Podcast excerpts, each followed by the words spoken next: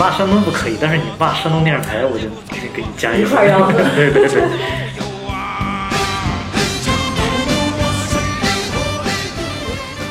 的确，高考的难度非常大，考生多，呃，分数线高，竞争也激烈。竞争激烈，而且很多想考到外地的。现在我做梦要梦见高考，我还能吓醒呢。对对对，我也是。你对社会要有责任，你就好就要接受这个人。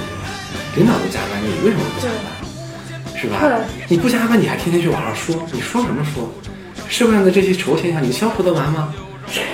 这就是非常典型的山东逻辑，然后它马上就会变成中国逻辑。Hello，大家好，欢迎来到今天的反向流行，我是董木姿，新京报书评周刊的记者。今天我找来了两位山东男孩，跟我们一起聊一个非常硬核的话题，就是鲁迅。博大精深的鲁迅在网络上引起了非常多的争议，就是从回家过年的山东男孩，然后这个不能上桌吃饭的山东女孩。然后对山东电视台的吐槽，就是网络上可以说是发酵了好几波的这个鲁迅吐槽大会啊。那我们今天找来了两位，都是文化行业的吧，文化人儿，也是鲁迅 Max 的两位老师，一个是大白老师，好像说专注批判鲁迅三十年吧，先介介绍一下你自己。呃，专注批判鲁迅三十年，从六岁开始批判。暴露了年龄。呃，我现在主要是做一些文化方面的工作啊，平时呃为一些呃媒体撰写一些专栏文章啊。对，也是我们书评周刊长期作者。然后我是山东潍坊人，沿海鲁迅啊。对对。从笼统的来说，属于齐国。嗯，对，我还没介绍，我是呃山东济南中心地带吧，呃省会也是被吐槽最不像省会的。之前老舍曾经把它写的挺美，然后现在这个他还觉得是土味的代表。然后还有科幻小说家暗号老师，大家好，我是暗号，然后我是那个《水浒传》里面那个水水泊梁山的土著，山东梁山人，是鲁西南这个。鲁姓区域的代表，其实好像黑山东这个梗，一七年就有了。国庆的时候火过一次，就山东男孩过节回家的那个指南是吧？对对，然后一八年也流传过一次，一九年又火了一次。感觉就是每年一到逢年过节，特别春节的时候，对对对，回家乡的大潮，就是山东这个话题总会冒出冒出。而且而且差不多也就是从一五一六年开始，黑山东的多起来的。以前都是黑河南，对，黑东北，对对对对，广东人，广东黑东北人，黑东北，对东北还有甚至一些少数民族什么的。但是山东以前真不是一个山东以前以前的给人在互联网上的印象，大部分都是忠厚老实，对，实在，饭菜的分量大。这其实是个挺迷的现象，乍看。对，从我的印象来看是。一五年、一六年，山东的网民还反抗一下。到了这个一八一九年，大致就是作为一个山东人，我觉得你们说的很对，基本上是就是从一个别人批判、讽刺到一个自嘲的一个变化过程。对，迅速开始自嘲。你是资深网民啊？我嗯，一五六年观察到 是。我大规模开始上网也就是零五年开始的。嗯，但是那个你总会去关注一些就是自己家乡的话题，而且零五年开始我上大学，大学因为我是山东农大嘛，工人农民孩子为多。嗯，对。他们是对这个山东的文化就是还是比较认同的吧，在那个地方自嘲是没有出路的。呃，没有没有这个脑回路。对对对对，而而且那个零九年就毕业了嘛，那时候网上也没有黑多少黑山东。嗯，其实我也是觉得，就是早期山东的印象确实是非常好的。嗯，就是他山东给人的感觉确实是中男男性就是老实顾家。忠厚，然后女性也是顾家，然后贤惠，贤惠，然后，然后就是就是不管是男性女性，他们都对于就是说山东人都是对家庭都很重视。就是这个变化哈，我觉得有个什么大的背景呢？它其实跟这这个也又又超出尺度了哈。我个人觉得，实际上就是跟中国的这个整体的这个政局是有有原因的。有很多让人觉得以前都已经被抛弃掉的一些陈芝麻烂谷子或者一些陈渣泛起的东西会又冒出来了。大家就肯定会去会去探讨它这个原因，然后很很多东西恰恰就跟山东的这个追求稳定啊，你的家庭也要和睦啊，呃，就是你小孩不要反叛，你要听话呀，嗯，啊，你你你就是要这个官员要敢于亮剑啊，就整整这些东西它都掺在一起，嗯，最后大家可能就会把一种这种情绪。哎，最后就哎，慢慢的就发现山东人其实他在这种很很好的这些词下面都有很多复杂的一些负面的东西。比如说，就拿最简单来说，这个顾家这个事儿，嗯，男性和女性都都很顾家，但实际上它的真相是什么呢？真相就是男性他其实并不怎么去真正参与这个家庭，也山东男性也很少有做饭的。呃，也或者说也很少，就他们迷信的就是男主外啊，在外面打拼赚钱升官。那他所谓的这个女性顾家呢？女性怎么顾家呢？就是你要回归家庭，你要付出很多啊，你要照顾孩子，还是孝孝顺老人，孝顺对方的老人。就是大家会在这种丧偶式育儿，对，大家就会在这种本来是一些很优点的描述中，大家会慢慢就会发现一些与我们就是说一些特别是年轻人的价值观所有所局域的地方吧。对，嗯，我观察是。网上有大概有两个苗头，一个是比较小众的，就是开始有很多人去讽刺山东的媒体，就是报纸、电视台，对，尤其是山东电视台。山东电视台，对你骂山东不可以，但是你骂山东电视台，我就给给你加一块 对对对，呃，因为确实是这个他们电视台的这个从审美也好，内容。还是都比较 low 的，从内容 low 到广告嘛，也是挺山东的话题吧？你看生个什么福娃娃，对，哎，对对对，对，什么化他这个化肥，对，农业大农业，然后婚恋，然后就是不孕不育，对，还有一类就是那种孝敬老人的一些用品、保健品、鞋，还有个苗头就是这个也可能是跟现在这个全国就业流动的这个有关系，就是大家开始发现别的地方生活习惯。有很多和山东不一样的地方，嗯就包括咱们刚才说的那种生活价值观的问题。嗯，然后过年回家之后会有一个非常大的这个断裂感，是吧？这这这这种问题，对，这种就是越积越多。外地的人会去评判那个，他们以为是放之四海皆准的东西。去评价山东，但是这个山东本地的可能又不是说特别接受，因为我们执行这个模式执行了一千年，执行的好好的，突然有人来评价，不知道有没有一千年？对对对，也不知道，就就这么个说法。现在说是山东是人口净流出非常高的一个，非常高，非常高。嗯，而且我们还去闯关东，闯关东，对，也是迁入。山东现在主要还是迁，我感觉还是流出流出比较多。就像咱们一开始说那个话题，为什么山东这两年的形象开始有变化，也是跟这两年就是山东的这个经济停滞，然后人口人才外流，嗯，它跟这个是有关系的。就是本身山东人为什么自己来自嘲这个事情，就是因为他知道这个有问题，那肯定要去找问题的原因。你找来找去，你肯定要借助一些现现象来来揭示这个原因，那自然就会落到我们所说的官本位啊。家庭啊，包括教育啊，这个女性啊，就是等等这些问题，都会都会被涉及到。因为官本位就意味着你不重视经济，你更看重于这个你的这个行政的级别、你的官位或者你的官威，甚至是你的荣家族荣耀，建立在这种事，而不是建立在财富，或者是建立在你靠你自己的双手白手起家做一番什么样的事业，或者是艺术，这些在山东这边都都是次要的。就不太现，不太有城市现代性呗。对他这一点确实是这样，我所以我觉得我自己的体会就是，我在山东的时候，我从小就在山东上学，嗯，包括本科也在山东读的。我那个时候没有很强烈的觉得要批判山东的这种这种动力。就我那时候应该，当然你觉得不对吗？没觉得，我那时候没觉得任何不对。我那时候，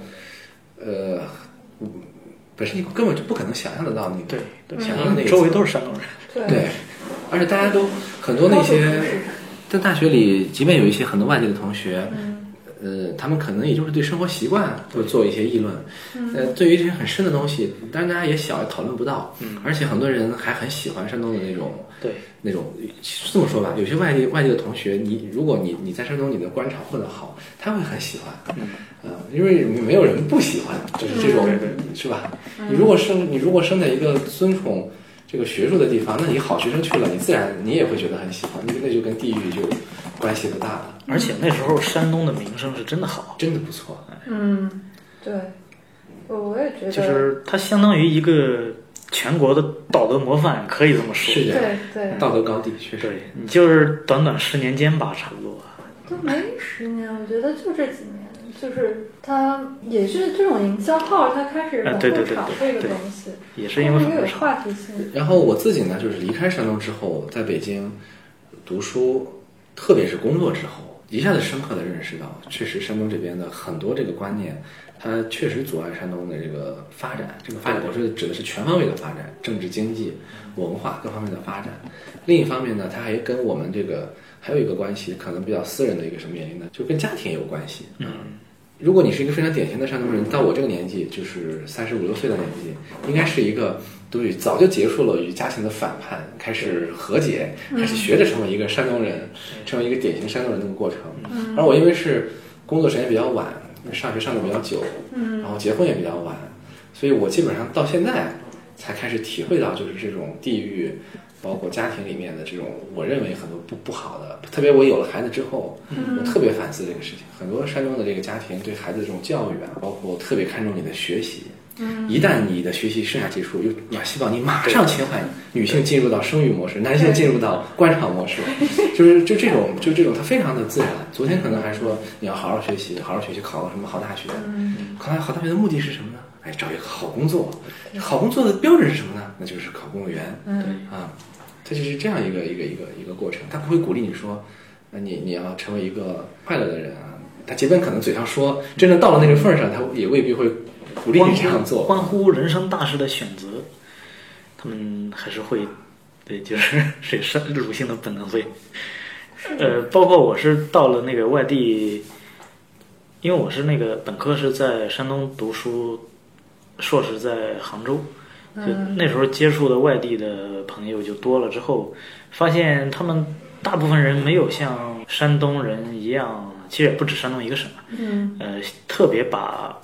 高考啊，或者学习这些东西特别当回事儿，而且即便是想当回事儿，一般也是说考虑到你后来的就业，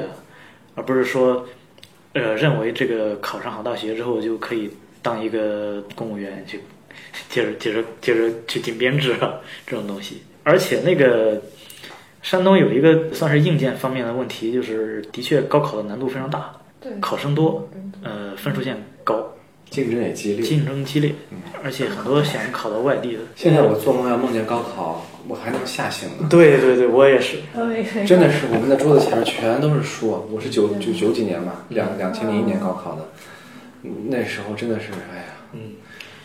我是我是零五年高考，就是现在是。你基本上会一个月能梦到那么一两次，你在高考，创伤很深。啊，对对对，是其实，呃，因为我是那个学生物的嘛，我还是比较相信这个是 PTSD 的一种类类似于 PTSD 的症状。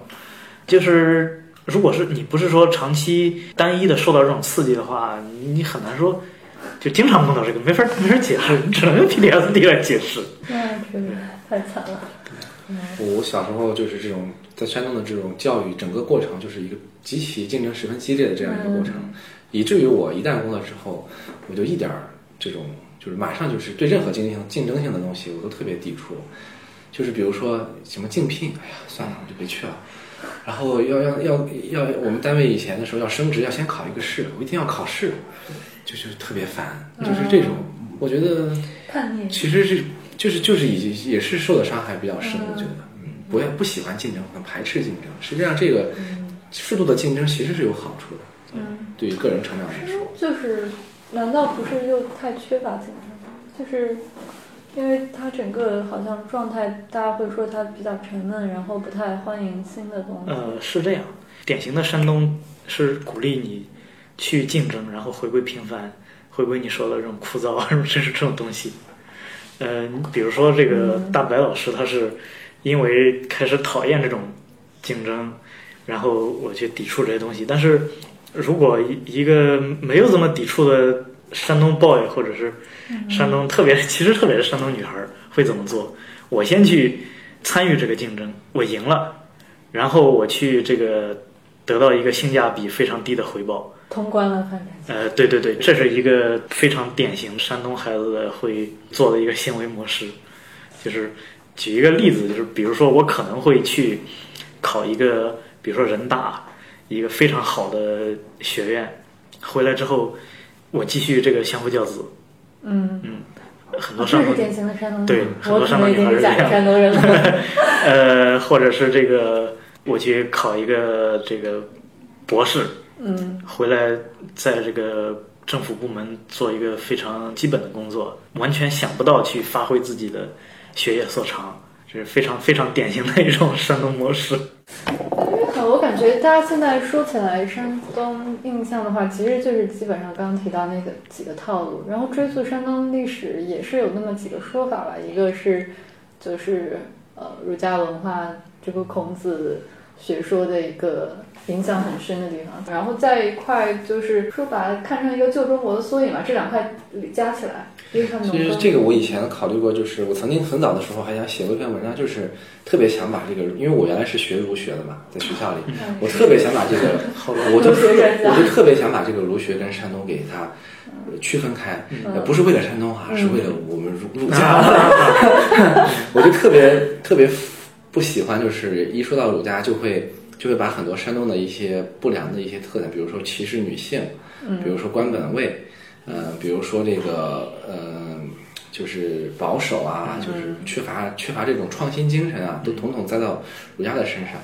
嗯，但是这东西怎么去解这个套呢？你你要说它完全没有影响是不可能的。孔庙就在就在山东。呃，我还可以插入一个例子，就是我爸以前。以前去，因为人可能会有时候会去嘲笑别的省份嘛，会说一些地方是孔老二没有到过的地方，就这这么个形容。这个形容非常的顶，一方面说，一方面很自豪，说我们这是我我这是他的家乡；另一方面要用孔老二来称呼他。对 对对。实际上，我是觉得山东的这个儒家是一个非常民间化的，或者说我们不好说它是庸俗庸俗化吧，这样说有点也有点失之于苛，或者是过于污蔑了。它是一个民间化的一个想当然的。一个一个儒学，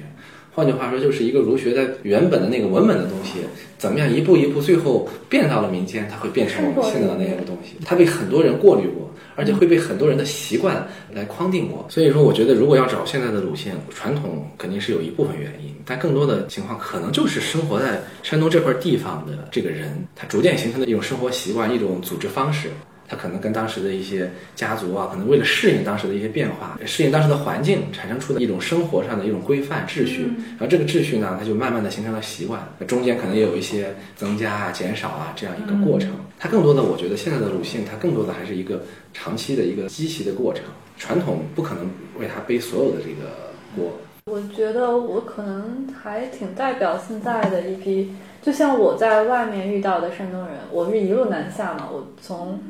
我读大学之前没有去过南方，可以说没有离开过山东。但是我读大学在上海沪漂了四年，然后后来又去港漂了四年。见到新朋友猜户籍的时候。在家乡的时候，没有人能够看出来我是山东人了，就已经是这么一个状况。而我在外面遇到的山东人，基本上也都是像我一样假的山东人，不太能够看出来地域属性。我觉得只要像，我觉得我们几位，说实话，在现在在北京，基本上都已经不算是纯粹的山东人了。就是包括我们以后对自己的建立的家庭，对自己的后代的养育，基本上我觉得。会会会，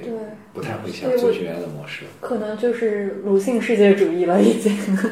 呃，对，我就觉得可能也是跟我们这一代，呃，已经开始占据一个比较主流的话语权，或者可见度很高了，在今天的网络社区里面。所以，其实今天的车鲁迅大批判的发生者，很可能就是我们这种一批人所主导的。山东性这个东西被拿出来，其实可能是一个身份认同的困惑，以及就今天山东发展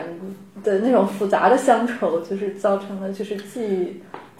忽然我就插一个话题，我就想起来，这这中国这个当代史上最有名的几个山东人，江青同志、康生同志，对那个，他们身上有有有有很强烈的鲁性吗？我我觉得，我觉得没有。从目前的一些资料来看。没有，特别是我曾经看过一本《康生传》，我完全看不出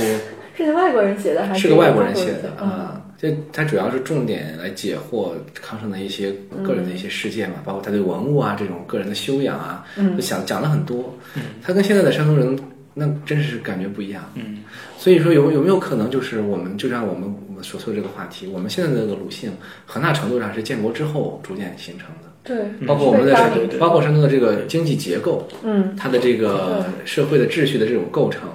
包括就是它现在的很多家庭的这种观念的形成，就为什么我觉得有一点，为什么山东现在就是会有这个话题呢？有很多都是当年忠实执行计划生育的这个，对对，这些山东的孩子长大了之后，所以我感觉鲁迅有一个特点，就是如果你把鲁迅沉淀到一个干大事这三个字上面的话，那其实如果你真的干成大事，鲁迅自然就消失了。我明白你的意思，我觉得这个概括很精准啊。呃，他是始终处于一种蓄而未发、厚积薄发的这种状态。但是如果你是考上了这个中国人大的博士，你如果是真的当了这个学界的领袖，那你的鲁迅也会消失。但是如果你是选择了回归家庭那种相夫教子，那你的鲁迅就还在身上。哎，这个好像也未必啊，就因为鲁迅还有一个特点，就是说他特别注重老乡情谊。就比如说今年出这个翟天临事件，呃，把他那个院长和他导师都带出来了。那个院长那个辉哥，他也是一个山东人。就说翟天临他是怎么成为博士，他这个道路是这样：一开始是他的老乡黄晓明同志，好像他们的父亲都是一个厂的，然后就也不是很熟，但是出于这个咱们山东老乡能帮就帮，然后就带他。就是事先进行了一个北电的培训，对，然后之后就是那个老师又带的，那好像那个老师的网络也是非常给给山东老乡有一个很大的倾斜吧，就这种。就是这个帮帮这个网络也是帮助这个乡谊这个事儿，他在有有的省也也还比较也还比较明显，比如说浙省，对对，像蒋介蒋介石是个非常典型，他他特别爱用这个。这个还真是不单于山东，这就山东，但是关系中对山东会比较。用他自己的方式强调这一点，他有一套自己的叙事，就是这个情老乡情谊的。你我我很难想象哈，一个浙江人会跟蒋介石说：“哎，你看咱们都是老乡。”我们很难去想象这个这个这个场景。但是我我很容易想象一个山东人会找一个他要去求的一个人，就说：“你看咱俩还是老乡。”啊，我我那个什么，哪怕是是个很远的老乡，是嗯，可能就是一个是这个市，一个那个市的。你只要问着问着，你总能问出来。你看，你什么时候我也在哪儿在哪儿？哎，他会用这种方式去去讲一个讲这个故事。他就还是相当于有一种责任感在身上。所以，我所以所以就说这个事情，就是就是我想就是还有一个什么话题呢？就是很多我们批判鲁迅的一些方面，它其实不纯粹是山东人所有的。是，嗯，有些甚至在其他的省的或者其他的一些群体上更明显。比如说这个。女性对女性的这种批判，就是说对女性的歧视，就山东人认为 认为山东是对我们很多人都会知道，福建、潮汕那一带对女性的这种这种束缚，甚至是更更严重。对，但是为什么大家还更喜欢来讲这个？而而一发生在潮汕，潮汕人女性的这种事情讲的都是都是很开心的，我感觉都是说潮汕女性，你看人家管很多事儿，怎么怎么样。讲福建的就会讲什么什么彩礼啊，就之类的这种。是是。嗯。而且讲山东就讲女性不上不上桌，调性很不一样，调性不一样。对，我觉得这还是跟山东有一个土的土形象很很相关，而且跟那套农耕文明的那套封建的，就是大家一下就落到那个想象里，然后开始这个批判。所以说，你你就是批判起来很过瘾。对，你从一个点能批判一大块儿。他就是一个就是理想批判对象，理想批判理想批判对象。对，我觉得呃，我们可以从这个鲁迅大批判过渡到这个鲁迅的政治经济学上，就是呃，比如说建国后的，就其实我们说我们今天提到的这个鲁迅，他并不是一个历史悠久的什么千年传统，而是说就非常晚近的一个构造，呃，也是基于山东建国后在全国的。所占的一个分量，工业上的、农业上的一个分量，就好多人说要理解今天山东看东北嘛，然后还很担忧山东以后会变成东北。它它也代表了就是在外界的山东人对山东的一种，也是一种爱，对啊一种关心，他不希望山东变成东北。对对对。那么我们肯定要剔除掉现在就是东北里面呈现出的那些东西，那东北呈现出来的哪些东西呢？那那无非就是也是关本位，是吧？啊，本来很多就是闯关东过去的山东人嘛。所以就是当我们强调要跟要跟东北区分的时候，实际上就是在批判现在的山东。是是，对，所以就我觉得这个也是对，怎么说？我觉得是社会主义时期的那么一个算是举国发展这个工业基础的这么一个当时遗留下来的。那一套遗产在今天有点转不动，就改开之后，一直到今天，其实山东都还就他那个瘦死的骆驼比马大，但他没有死啊，他只是就是好像瘦了，但是他还是一直都是经济前三嘛，基本上没没怎么出过。但它人均不行，人均就是一一说到这个山东的这个 GDP 的时候，最最典型的两个底下两个评论，假如说有个楼主说，你看山东的 GDP 排第三，对，底下一定会出现两个评论，一个评论是说，像你说的看人均，嗯，第二就是说很有很多水分，嗯就是说山东的这个喜欢去虚报啊、统计数据啊，所以就总会有人来说这个这这两个事情，它恰恰代表了，我觉得这是一个例子吧，就是代表了就是当我们就是我们现在来对鲁迅批判做一个做一个检视的时候，就是以前的时候，就是还没有出现这样一个检视之前，就会存在的对山东的经济的一一种质疑，或者说一个一个疑问吧。但其实你如果去追溯它那个改革之后那个什么乡镇企业的发展，以及它那个就是品牌的都是实体经济的，它的那个聚合其实还是挺强的。就是你用数字说话的话，它确实是一个低配版的德国，只是它好像各个转型都没有跟上那不同的浪潮，什么互联网，其实好像济南还是第一个互联网是起步很早的一个地方。济南，济南我知道有浪潮，对浪潮，有浪潮，嗯，但是最近听到的就是前前前几两个月、两三个月听到的关于济南互联网的消息是，济南成立了一个删帖的中心，对，嗯，审查中心，审查中心。这个，就是当他以这样一种方式呈现在外面的时候，是让人觉得你你你不批判他，好像也这个形象太这个形象实在不太好。嗯，就是就会在我，哎呀，就你看他就是很很很很努力的在想去想去为祖国做些什么。老说一个人的性格，就是说他是既有缺点又有优点的。嗯当我们说你一个人你要克服你的缺点，你要发扬你的优点，实际上这个是不可能的，因为所谓缺点和优点都是同一个性格在不同的场景里面的展现。那我想对于这个山东也是一样，就是他山东的很多这个优点，突然有一有一天摇身一变变成了鲁迅，就是实际上他还是那个都没有变。对，其实没有变。没有变，他就是这个场域变了。这个场域是什么呢？我觉得就像我们刚才说的，什么东西变了呢？就是那个标准变了。所谓的标准变了，那无非就是我们感受到了一些东西变了。嗯，那首首先呢，我觉得就还是一个最根本的，我觉得就是经济上的变化。嗯我觉得经济上的变化，因为山东人他其实一直还是比较自信的，哪怕以前老说人均差，或者说我们说穷也好，或者说我们电视台的节目很很很很 low 也好，但是那时候不管不论怎么说，我们的 GDP 我们还是前三的，我们有很多很很一流的企业，我们我们的制造业还是很强大的，呃，然后突然有一天，现在我们真的是感觉到在这个互联网经济的这个推动下。嗯，特别是在更年轻的一代人的，他们更多的九九九零后、零零后展现出更多的想象力，就是这样的一个情况下，我们感觉到逐渐没有山东的声音了，所以我觉得它也是一种焦虑感来刺激之下，就是大家会来反思这个事情。那么这个反思，那必然有严肃的反思啊，我们的经济为什么差？我们的工业的比例、工农业的比例，我们是不是怎么怎么样啊？哎，那么它也有一些呃。比较比较这个玩笑式的消费式的呃消费式的一个反省，那么很很容易大家就会想鲁性，因为你让一个普通人说山东人的经济为什么落后，那普通人他不可能给你做出一个非常强有力的一个经济学上的分析或者经济上，他只会说啊，你们山东那个地方啊老喝酒，那个地方，啊、你们山东那个地方都不尊重女性啊，你们山东那个地方是吧？这个光有人太严重了，你看同一个同一个项目怎么怎么样，又加上东北在这旁边不断的作为一个 一个一个一个一个山东的未来的形象，警钟啊，在那边不断的敲，这个警钟不断的在敲，所以我觉得，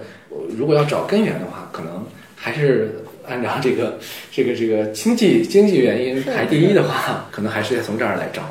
但其实你看，今天鲁迅大批判他那个标准的基石，可能还是北上广这种中国的新兴的王牌的大都市文化标准，而且超一线城市以全球化的这么一个生活标准也好，价值观标准也好，来去呃衡量的。那其实对于这些东西。比如说，在什么逃离北上广这一类的，比如陈词滥调也好，那个制造焦虑也好，但它又是很真实的东西里面，这个我们今天的这种中国的都市现代性也是很受批判的，或者说它有很大问题的。但是又以这么一套标准来去审视这个山东的呃落后性，或者说它的一些根深蒂固的问题也好，那其实也是以一个有问题的标准来去对。来去做那个价值判断的。对，这其实可能我们也可以看一看鲁迅的。其实，其实我是觉得这里面还有一个焦虑在这里，就是北上广，就是这现在这个全球化的模式肯定是会有它的问题的，就不是一个完美的评判标准。嗯。但是，是我们在提醒自己不要回头。你回不了头。对，不断的在提醒自己不要不要像这个山东这种所谓的固步自封、嗯，裹足不前的这样一样。就是我之所以用这个标准来评判你，是因为我不想回去了。嗯，这么这么一个东西在。但是呢，这是这个北上广的评判标准嘛？嗯。如果是在比如说这个山东本地的，他们还会有另外一种对策，就是假设以后山东发展好了。这是这是几个非常经常出现的字。大灾问。以后山东发展好了，就说我按照就是现在就是不怎么变化，就就是鲁迅的这个 发展模式下去的话，我也可能会就是一鸣惊人，也可能会发展成非常非常好的一个一个样子。这也是在特尤其是山东本地的这个这个生活的人啊，他们会采取的一个对策，就是会反过来说你们北上广这种。暗示北上广这种模式不一定是最完美的。对对，他是有这么一个批判的。对，然后会反过来问你：如果山东，呃，那已经不是如果了，就山东以后发展好了，你还回来吗？就是这这么个问题是，你会经常听到的，是吧？就他们先把这个前提给固定一下，以后山东发展好了。嗯，然后会给你推送各种文章，比如说这个莱芜被济南 给给给给吞并了，是吧？以后山东这个发展分为哪几块哪几块，哪个区哪个区，呃，预计对预计 GDP 达到多少多少亿，他们会给你一套就是嗯，可能连省长都没有想到的这么这么一个未来途径。所以，对山东的批判，对山东山东人对山东的这种批判，确实带着一种。还是责任感在里面。对，它本身也是鲁迅的一部分。对，它它对它本身就是鲁迅的一部分。没错。还是反思性的感。对，鲁鲁迅是有责任感。对，责任责任他是莫名其妙的责任感。干大事，你对自己有责任感，你这辈子你不能虚度，对，你不能虚度光阴，你要做一番事业。对家庭你要有责任感，是吧？你要照顾好老婆孩子，啊，对父母要孝顺父母，啊，也要孝顺对方的父母。然后社会舆论对这个社会你也有责任感，你在外面不要不要胡搅什么交一些什么狐朋狗友啊，搞一些这种什么呃乱搞男女关系啊。同时，然后再往下，你要对祖国也有责任感。是是。哎，然后就到此为止了，就没有说你要对人类有责任感啊。我觉得这个确实是真的是非常农耕文明、新耕细作。农耕文明加上一个近代屈辱的叙事，是对，再加上一个现代崛起的一个一个自强的一个现状。然后为什么我们刚才都觉得这个山这个鲁迅越谈越谈越越觉得像国民性呢？就是他他是确实是这样，就是就是你像现在也是这样，个人你要对自己负责，那你怎么样呢？你就要积极向上，你不能消极。对，所以这就这就有很多可解读的因素，你不能乱说话，你不能整天垂头丧气的。啊，你不能整天愁眉苦脸的，你要有正能量。那么你对家庭你要负责，那么就意味着什么呢？就意味着家庭要和谐。嗯啊，我们不支持你们离婚，有问题我们要先调解，先劝，是吧？你要不孝敬父母，我们可以呃强制性怎么怎么着？就它里面有有一些可能动机是出于一种一种负责任的动机，它导出的结果就是一个一个让大家就是觉得跟这个现代的这个价值观确实是非常不一致的地方。然后我们再拓展，就到国家，要不到社会，你对社会要有责任，你就要好好工作，你就要接受九九六，领导都加班，你为什么不加班？是吧？你不加班，你还天天去网上说，你说什么说？社会上的这些丑现象，你消除得完吗？这就是非常典型的山东逻辑，然后它马上就会变成中国逻辑。再往上就是到了国家，你要对这个国家、对民族有责任。我们就很自然的从一个山东性就会变成一个国民性的一个东西。然后它确实有它好的一面，责任、责任感，然后你个人要积极要往上走，而不是说你你这个社会要往下流，是吧？它确实有它好的一面，但另一方面，它确实有让人觉得非常压抑的、不适的，然后就是这样的一些一些东西会传递出来。而我觉得，恰恰是传递出来这种不适、令人不适的、压抑的。呃，非自由的这样一个东西，它对年轻人是非常有有刺激性的，就是年轻人会对这个东西极其的敏感，反应很强。你一个女女性，你看到山东的，比如说一些一些一些女性是吧？呃，她可能自己就觉得我不用上桌，我上桌跟那些大老爷们儿他们又抽烟喝酒的，哎，我还不爱去。她不是说我出于一种一种自由意志，不是，她认为那那是你们的事儿啊，我有我的本分在这里。那一个现代女性看到这个东西，她能很敏锐地意识到这里面的问题，这不是一个女女性强势，就像可能山东里的女的女性，她管着家，房本上写着自己的名字，管着一家老小的工资，管着这个家里的钱怎么支配。这个东西它并不一定代表权利。嗯，你刚刚说的，我觉得就挺经典的，就是从最初一直屈辱的历史到这个崛起的这种振奋，虽然有很多困苦和没有实现的那种获得感，或者是那种就是人生自由感或者那种感觉，但它整个当把这些历史全部杂糅起来，就我觉得山东是一个历史感很重的地方，而那个历史感它可能不是以一个。知识层面的东西来去吸收的，而是以一种非常高度情感化的，而且那个情感是跟他的日常以及他那个社会的组织结构，就比如说他官僚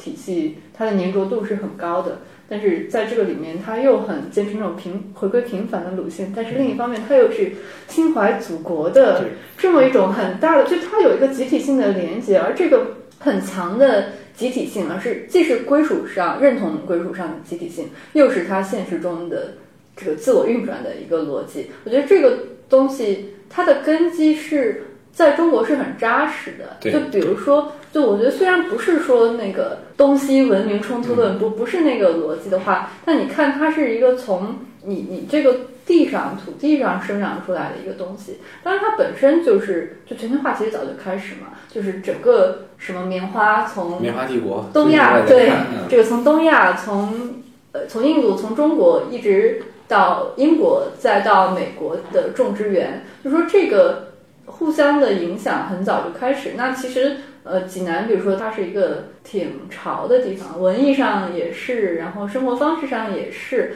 那我觉得就是。这种杂糅的东西，其实在每个地方都有，但因为山东它太正统，它这个集体性，我觉得是从不只是建国前后的这么一个呃抗日战争到解放战争所动员起来的那种民族主义叙事，而是他从这个作为一个农业大那会儿是山东嘛，就是呃这么一块齐鲁大地上，大家就是嗯，你说一个呃农民他靠。跟完全靠自己的生产工具和他这个土地上播撒出来的种子，靠这个吃饭的时候，他只能是以一个集体的，就是以家庭为核心的这么一个方式来去维持他能够吃饱，就是需要男丁、需要女性来完成持家的这一部分。他这个社会分工是完全是现实基础的，而且它形成的那个文化构造，它会影响很深远，即便整个。社会的生产模式都改变了，它也不会一下子那么改。对对对对，是这样。它没有特别抽象的东西在里面。我觉得真的就是山东是一个所有东西都特别实在。你从那个地方它出来是什么样，完全就是投射到你的整个性情上。但你当你离开这个地方，这个基础，嗯，那个非常羁绊到你每个事情，每每每件日常的东西没有了脱离的时候，你可能你的鲁性就消失了，或者。但是你回去的时候，你那个出场设定 又会回来，但是同时你会感觉到一种分裂的不适感。鲁迅消失，但是鲁迅的影响还在。那我们刚刚好像把鲁学的方方面面都提到了一下。其实你们觉得这个山东的形象，或者？大家对于山东性的一个理解，其实就是经历了蛮大的一个变化的。我们今天所理解的鲁迅，在未来是不是会是一个消失的东西？或者说，就今天这个山东这种历史的交杂，这种情感与历史那个丰富与交错错位，它在以后会不会生长出来像东北这样，就是有很多文艺作品的出现？其实我还是比较乐观的吧，就是。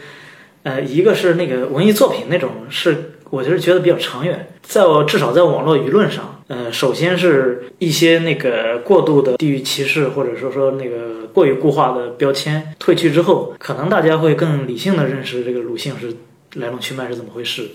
然后可能山东 山东人也也会及时调整自己吧。